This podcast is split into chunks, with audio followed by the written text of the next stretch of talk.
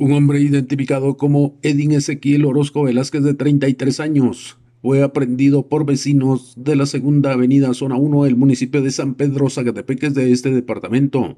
quien fue sorprendido en el momento en que despojaba de un teléfono celular a otra persona, siendo entregado a las fuerzas de seguridad de la Policía Nacional Civil, quienes lo consignaron a donde corresponde. Desde Emisoras Unidas en San Marcos, informa José Luis Vázquez, primera en noticias, primera en deportes.